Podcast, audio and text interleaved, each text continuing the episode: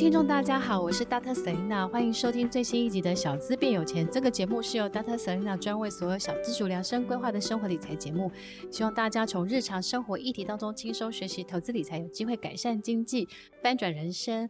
那如果你喜欢我们的节目的话，欢迎大家给我们五颗星的评价。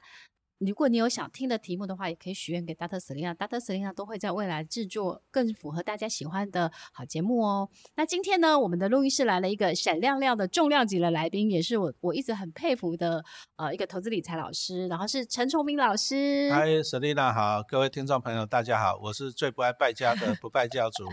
陈老师最近都在忙什么啊？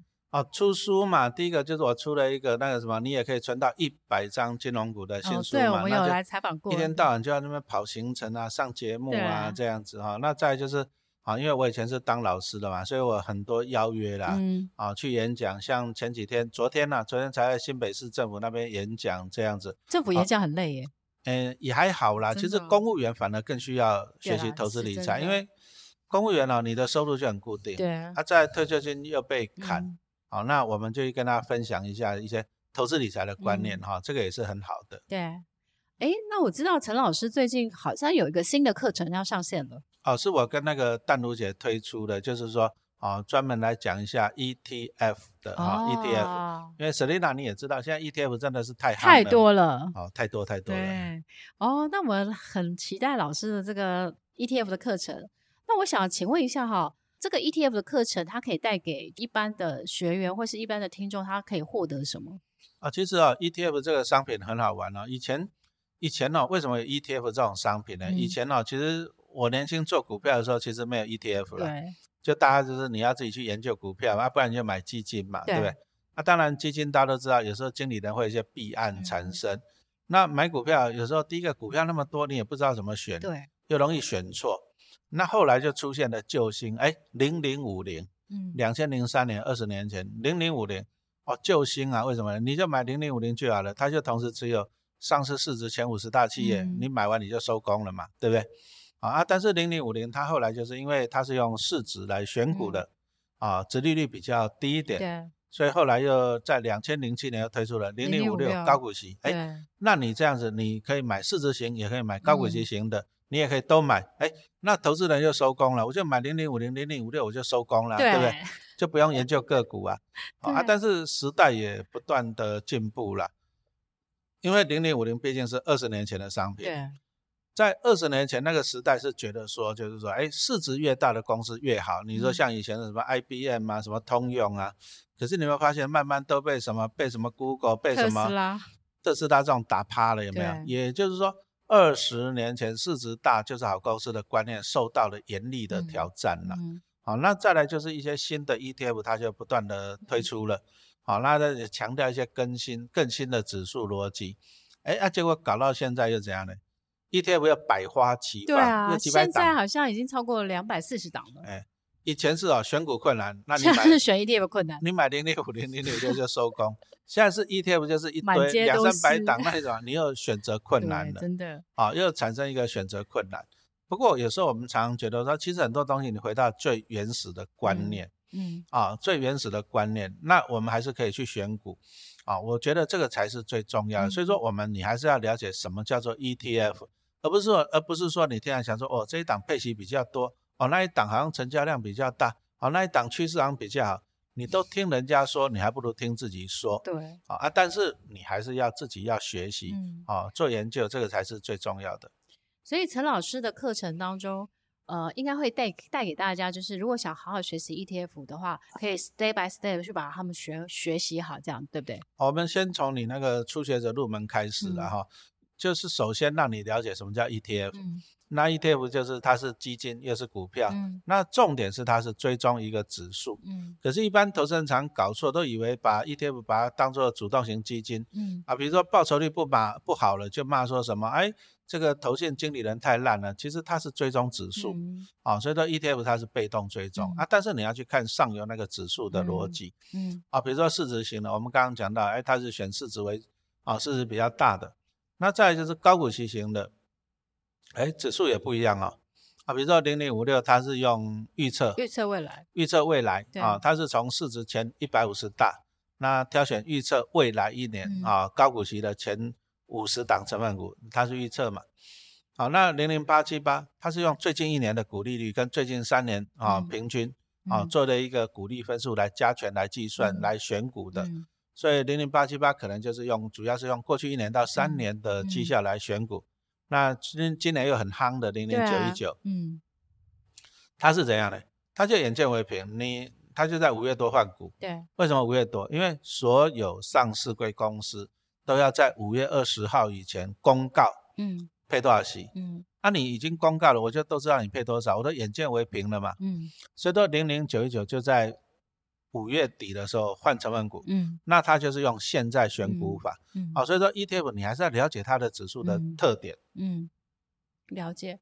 哎，那陈老师，我想要帮大家问一些最近大家对于一些 ETF 的问题，小资可以如何的做出 ETF 的聪明选择这样子。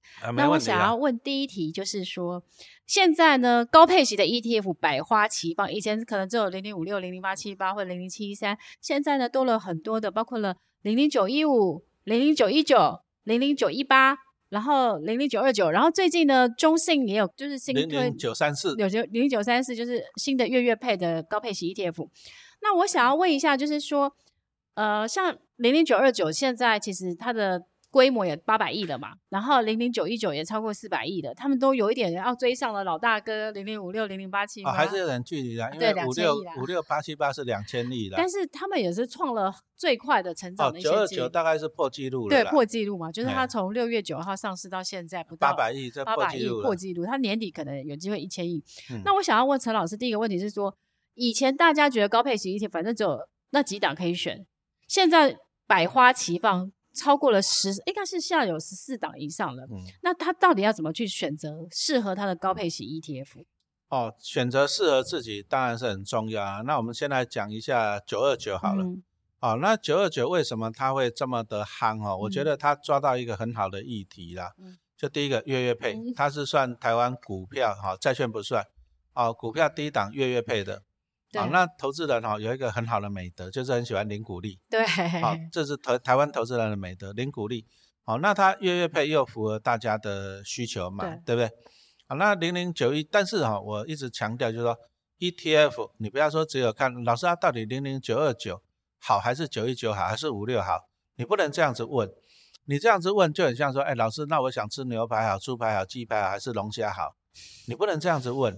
那那要怎么去调挑选？你要去了解说它的本质是什么啊？比如说像零零九二九，它就强调就是科技，对，哦，所以说它的成分股是四十档，嗯，而且全部都是科技科技类股，对，好，那所以说你从这里看到它就是走高科技方面的嘛，嗯，那再就是它的调整成分股，我记得是一年也是调整两次嘛，哈，那它零零九二九它最主要的重点，它是标榜说月月配，对。啊，不过月配还是我们要看一个重点呐、啊。嗯、月配就是说你能不能这样子啊，稳定的配？对，就是每每个月它现在都是零点一一嘛。哎，啊，目前大概配三次的、啊，目前因为它六六月上市嘛，对，对啊，已经配两次了，再要第三次。十月四次。对，四次哈。对。那它目前因为你是股东嘛，对，对我有很多 张，而且我从它十五块钱的时候我就一直，我跟我姐认很多，然后一直都没有卖。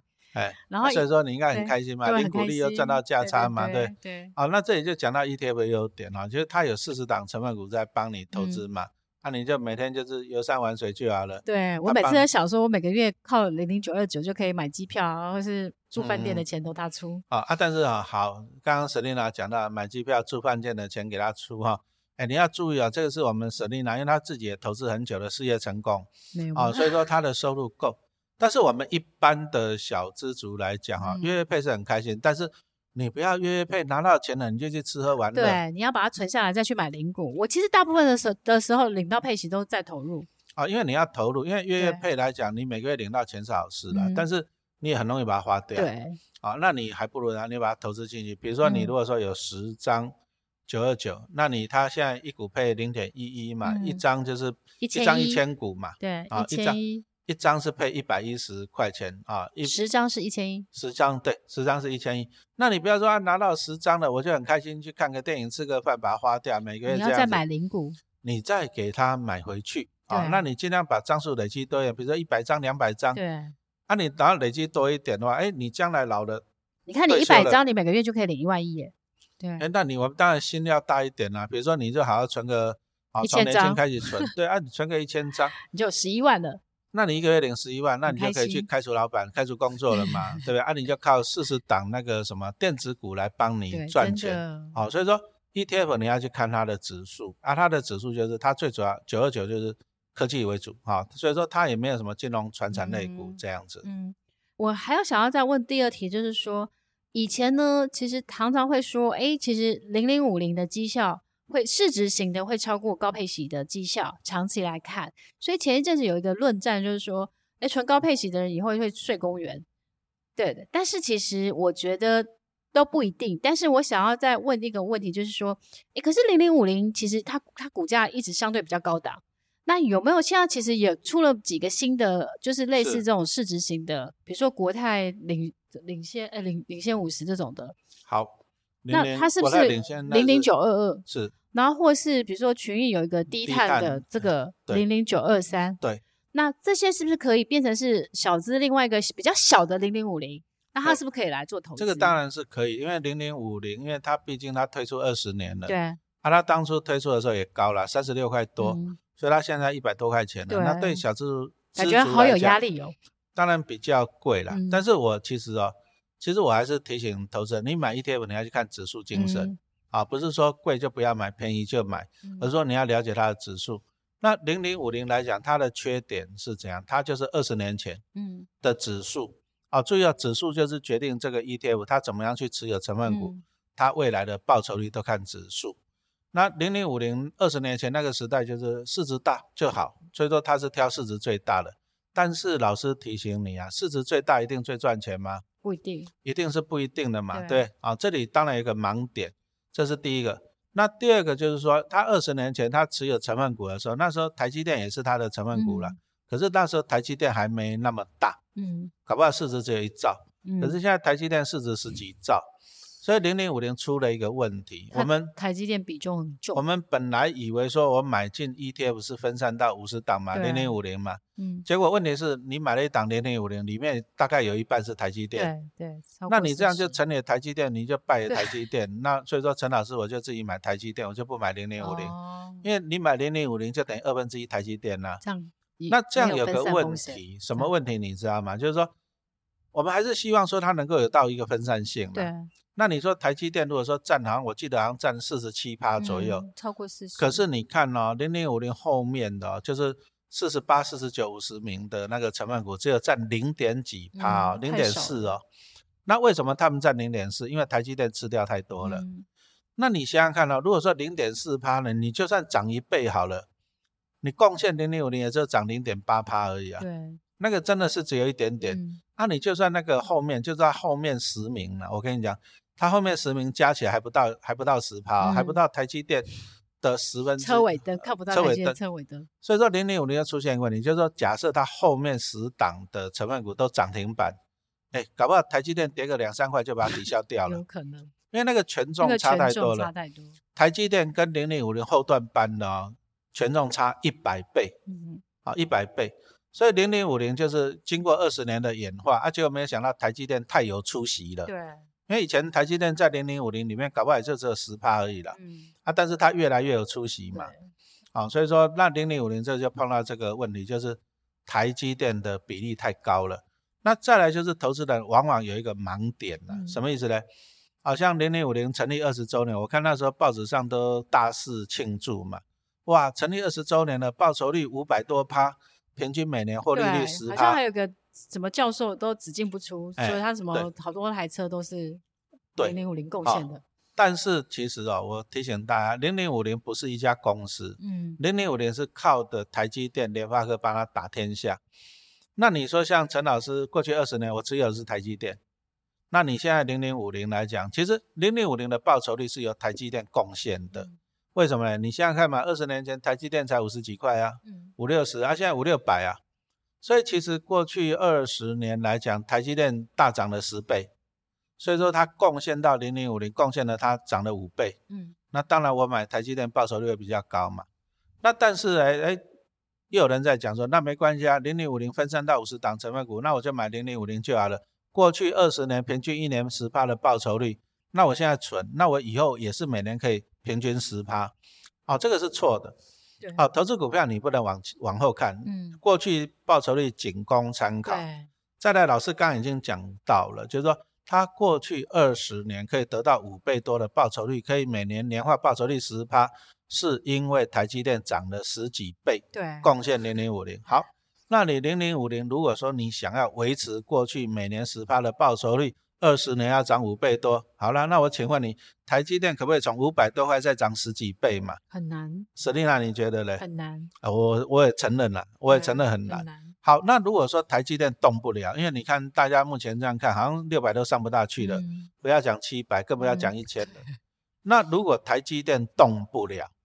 零零五零一定动不了，嗯，因为零零五零里面有一半是台积电嘛，哈、嗯，所以我们当然就有一些新的选择，比如说像刚刚 Selina 讲到的零零九二二跟零零九二三，啊，这两档也是市值型的，哈。那第一个他们的差别在哪里？差别在于就是说后来后来金管会也是发现这个问题，就是 ETF 过度集中在台积电，对，它有后来有修法，后来有修改，就是说你单一成分股。趴数不可以超过三十趴，嗯，啊，后来他们也是有修改的，对，那不可以超过三十趴，意思就是说台积电你的影响就降低了嘛，对，对对，但是还是很重啊。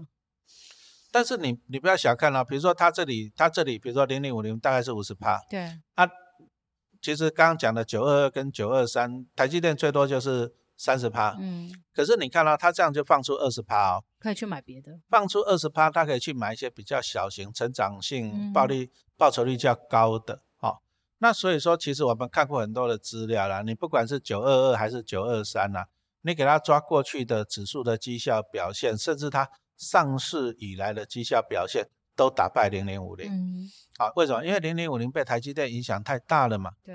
啊，再来就是说，零零五零，它那时候二十年前，它只有用市值来选股，市值越大越好。嗯。可是已经不符合现在潮流，哦，所以说现在的潮流是怎样？节能省碳，啊、嗯哦，所以说会强调 ESG 啊，强调减碳。对。好，老师举一个例子来讲，比如说二十年前，你如果在做股票，那时候大家可能买的比较多，什么中钢啊、台塑、南亚啊，对，这种传产。传产的。可是他们就是市值很大。对。好啊，他们以前那个时代的产品呢，哈啊，再来就是说，但是他们碳排放量很大，嗯，可是你看二十年后大家买的是什么？台积电、联电、联发科啊，嗯，哎、欸，他们市值也很大，可是他们获利比这些什么塑化、钢铁还要好，嗯、对不对？因为是科技类股嘛，嗯，那再来就是他们的碳排放量又比这些船产要少很多，少很多。那现在全球暖化应该不是新闻嘛，嗯嗯，对不对？啊，所以说现在的企业很强调这个碳排放。嗯好，啊，你如果说企业的碳排过太多，哎，欧盟要跟你磕磕征那个碳税哦。嗯。好，所以说对一些船产其实是不是很有利的哈、嗯？那所以说这些像九二二跟九二三，他们都不约而同就是强调了 ESG，强调低碳。低碳。对。好，那强调 ESG 跟低碳，它就是纳入一些比较电子股为主的公司。嗯、那至于那一些什么碳排放高的什么传产的，哎，它就纳入的比较少，甚至剔除。嗯嗯哦，那其实它这样子对指数来讲是好事，嗯，所以我们就看到了，其实他们的报酬率都还胜过胜过零零五零。对对对。我的意思就是说哈、时代进化。对。那你说零零五零跟零零五六，我们把它当做一点零版的 ETF。嗯。好、嗯哦，那后面有二点零版的、嗯，像以前有强调什么公司治理呀、啊、ESG 呀、啊，对，对。那现在是三点零版的低碳。低碳。好、哦，所以说那他们新的 ETF 要推出啊，讲实话了，他们都有去。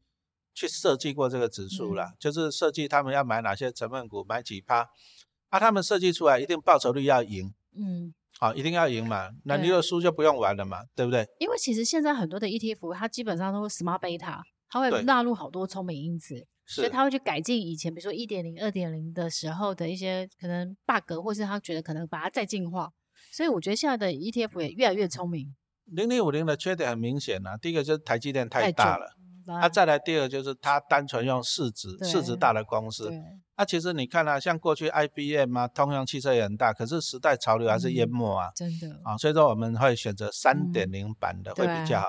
那再来就是说这个九二二跟九二三来讲，哎也不贵了，对啊，因为刚上市，十五十六块左右，刚上市嘛，那对小资族来讲也是比较可口了。那个零零九二，我一开始也有认，然后一开始认，后来它涨涨上去，但我也都没买，然后我就把它当另外一种存股，就是我心里把它当做小的零零五零，嗯，然后只要大盘跌，比如说今天跌，然后它也跟着跌，因为大盘跌，它基本上它就跟着跌，然后我就会去捡个一两张，就是捡个几张来当存股这样子。对，像我自己，我是去买九二一啦。哦，九二一，所以说你买九二跟兆丰的吗？对，啊，我买九二一，九二一兆丰等权重。九二一最主要的特点，它是等权重，哦、什么意思呢？嗯，啊，九二一它就是它有三十档成分股，嗯，然后它三十档成分股的权重都一样，一样，哦，都三点三，三点三，三点三。那这样有个好处啦，就是说分散风险。我们刚刚讲到的，说台积电太大了，在零零五零里面。好，那台积电如果不动，别人动也没有用。嗯。可是他如果说把台积电的权重跟大家一样，大家一样就有个好处，就是说，哎，你别的股票涨了，对整个九二一就有帮助。嗯。那为什么零零九二一是三十档成分股？嗯。因为你看，按照证交所那个产业的分类，台湾是二十九个产业。哦。所以零零九二一它就是二十九个产业里面，哦，每个产业挑一档龙头股。哦。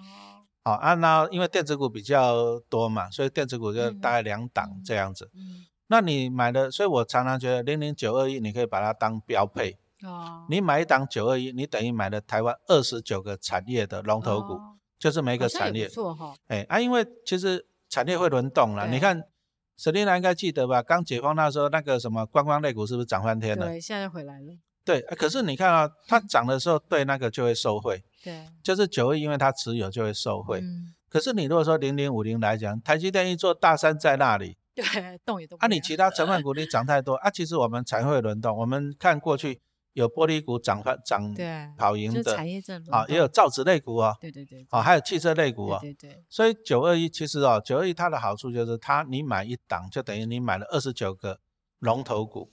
所以陈老师是把它当做标配的，哦，而且它好像配息也配的不错。哎，有最近要公告又要配息，九二一我记得是半年配，哦，好像也要配的啊，零点五七的样子，好像我有点忘记。现在其实十一月要配的，其实都配的还不错。啊，因为台湾人很喜欢零股利嘛，啊，第一个息配的不错啊，当然配息又有很多的诀窍啦。第一个就是说。哎，他们有的上市以来，他们有赚到价差，比如说它上市十五块，它涨到十六七块，它有资本利得。资本利得，它可以。啊，第二个就是说，它规模变大，它有平准金。对。好，那这个这个这个又有很多是，这个有很多眉角可以讲。对。哎，可是像最近有金管会有在说平准金的一些。十一月。十一月吗？啊，十一月以后的配息，它配息前，因为我们一般 ETF 公告配息两次。对。就是第一个，比如说它第一阶段先公告啊，比如说哎。我先公告说我要配多少钱，嗯，那、啊、大概在在两个礼拜以后，啊，它会有第二阶段的公告，嗯，嗯，那第二阶段公告的时候，第二阶段公告通常就是除夕前几天了，嗯嗯，因为它最主要是要看这。第一阶段跟第二阶段之间，如果规模有突然变大的话，有没有？可能会再调。那你十一月以后，你第二阶段公告的时候，你就要把你的股利的组成，嗯，你有多少是股利所得，哦、然后资本利得啊，公积金啊，平准金，揭露透明，哎，你就要透明了。对，那以前他们都故意不透明。对，因为觉得这样子，可能比较有利于规模的变大，就对他们有利啊。就很像说，你每次过年过节，你都去拆那买那个福袋，他就故意不让你看里面，然后那个装了很大一包，比喻的好好，装了一个很大一包给你，那等到你里面的卫生纸，里面的卫生纸啊都过期的啊，所以以前就有这个感觉啊。那现在就是因为很多投资人去抗议了，怎么讲呢？因为感觉左手配右手。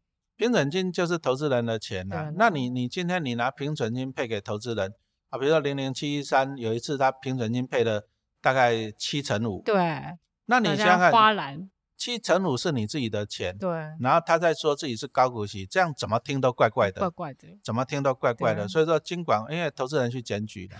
好，啊，监管会后来正视这个事情也是不错了哈。我觉得蛮好的啦。对呀、啊，所以说十一月以后他就要公告的清清楚楚的哈，嗯、那这样子对投资人来讲是好事。嗯，最后一题是因为最近的就是因为本来大家预期美国的可能这一两年会开始降息，结果没想到最近那个鲍尔他们在讲话，感觉好像就是意思跟你讲说，我们还是要维持高利率，就是比较高的值利率。对了，在一个比较。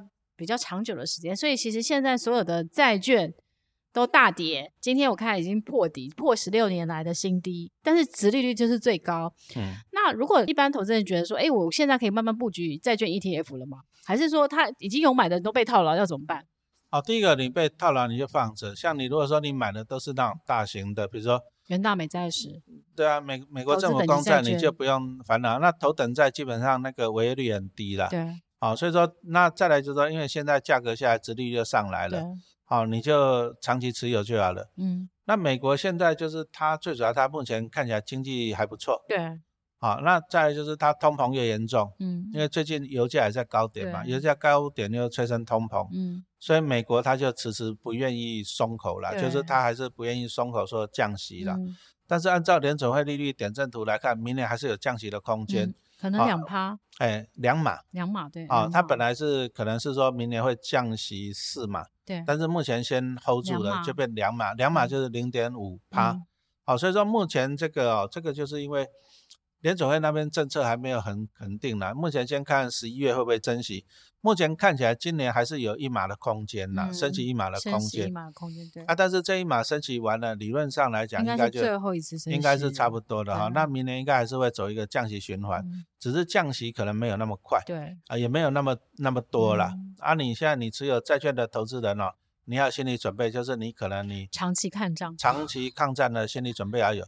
它只是说，因为现在价格下来，所以说你殖利率相对上来，对，相对上来，那你就抱着领息就好了。对啊，好，那降息还是会降息的，因为利率那么高，对经济不利了。对，因为你看美国如果再升息一码，搞不好它基联邦基金利率已经到五点五、五点七五了。嗯，这个房贷利率应该到七了。对，太夸张了。其实对经济不好。不好。好，所以说明年，我觉得明年下半年有机会降息。嗯，那那其实，那你反而现在到明年上半年，其实。是一个布局债券的一个时间点了。我觉得，或是说，你现在用定级定额，就是做做一些就股票、债券、ETF 的这样子的一个平衡的投资，其实也是一个不错、嗯、平衡配置啊，对，也是一个不错的选择啦。因为我们总是说我们要逢低布局嘛，那给你遇到了，那、嗯、你就可以去思考。其实你买债券就是公司欠你钱给你利息嘛，那、啊、公债就是国家欠你钱给你利息，啊、那你就抱着就好了嘛。你虽然买贵，你就抱着。对，啊，将来还是有机会会降息，因为。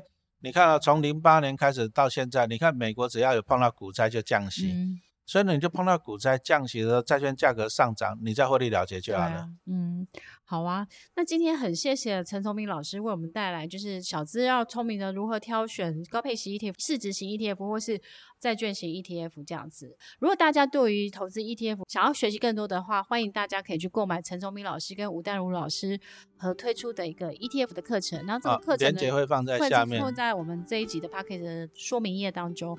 然后也欢迎大家可以去购买。然后也祝陈聪明老师不管是新书大卖，也新课程大卖这样子。好，谢谢大哥手里谢谢大家。